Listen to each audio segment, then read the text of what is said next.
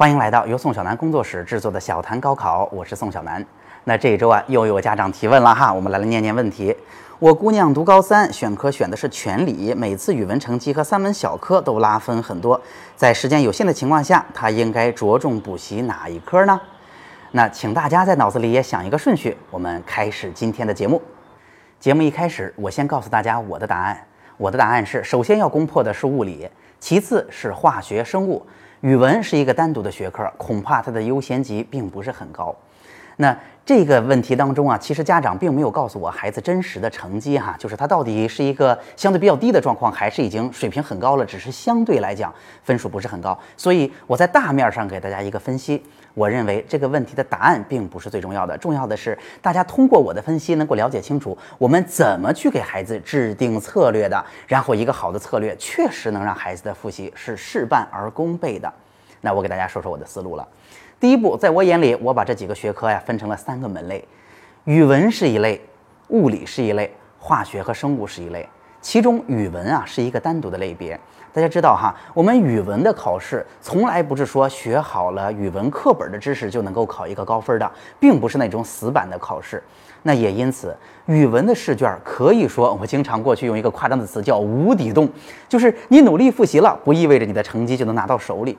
所以啊，从以往的经验来看，哈，从今年以前的考试当中，语文能够复习了就拿分的，通常就三个类别的题目，一个是最初的呃试卷开始的基础知识的部分，就是字词啊这样一类的题目；第二个是现代文阅读，现代文阅读因为没有说读不懂这个问题，如果我们答题还是有一定的套路啊，基本上大部分的分数你也能够握到手里。第三其实是写作。啊，语文高考的作文写作是有套路、有思路可言的，是知道怎么去抓分的。那之后我也可以做节目给大家听。所以语文的话，如果是这三点，我们倒是有办法；如果不是这三点的话，我们付出了很多的努力，其实在分数上并不太见效果。那物理这个学科什么特点？物理啊，在很多同学看起来它非常非常难，对不对？原因是物理是一个特别典型的理科，对于同学们逻辑思维的能力要求非常强。可以这么说，大家有没有发现身边的同学就是这样？物理这科擅长的同学学的就非常轻松，物理这一科不擅长的同学可能怎么学感觉都入不了门儿。为什么是这样呢？是因为它有一个典型的学物理的方式。如果你掌握了物理这个学科啊，知识又不丰富哈，它的知识量并不大。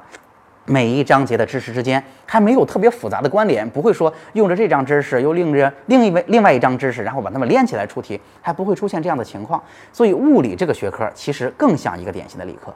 我为什么把物理放在第一位呢？原因是这个同学数学看起来很好。那数学和物理啊是非常非常相像的学科。那数学其实比物理还要麻烦。一方面，数学的知识量比物理要大得多；另一方面呢，数学的不同章节之间还来回连着出题。大家有没有发现，数学啊，你比如说向量跟立体几何会一起出题。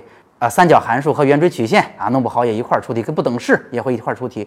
所以数学那么复杂，孩子都学得不错的情况之下，那物理只需要努力的去梳理数学到底哪儿做对了。哎，我之后也会专门讲给大家听的哈，把数学的经验放到物理上，物理可能就能得到解决。啊，因为有数学的基础，所以物理看起来对他来说应该不是特别困难。那化学和生物又是怎样的情况呢？化学和生物啊，比较像理科当中的文科，这是什么意思？一方面，它既需要对每一章节的知识点，尤其是原理理解的非常清楚；另一方面呢，这两个学科其实知识点非常庞杂，需要背的东西挺多的。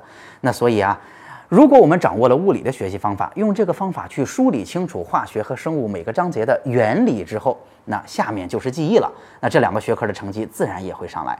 所以。我为什么把物理放在第一个呢？它跟数学更相关，它应该是孩子会学的学科。只是孩子可能也没想清楚为什么数学学好了，那物理学好了，它的方法能够直接挪到化学生物上去。而且大家知道，理科的学科是有固定答案的啊，你逻辑正确就能够答对。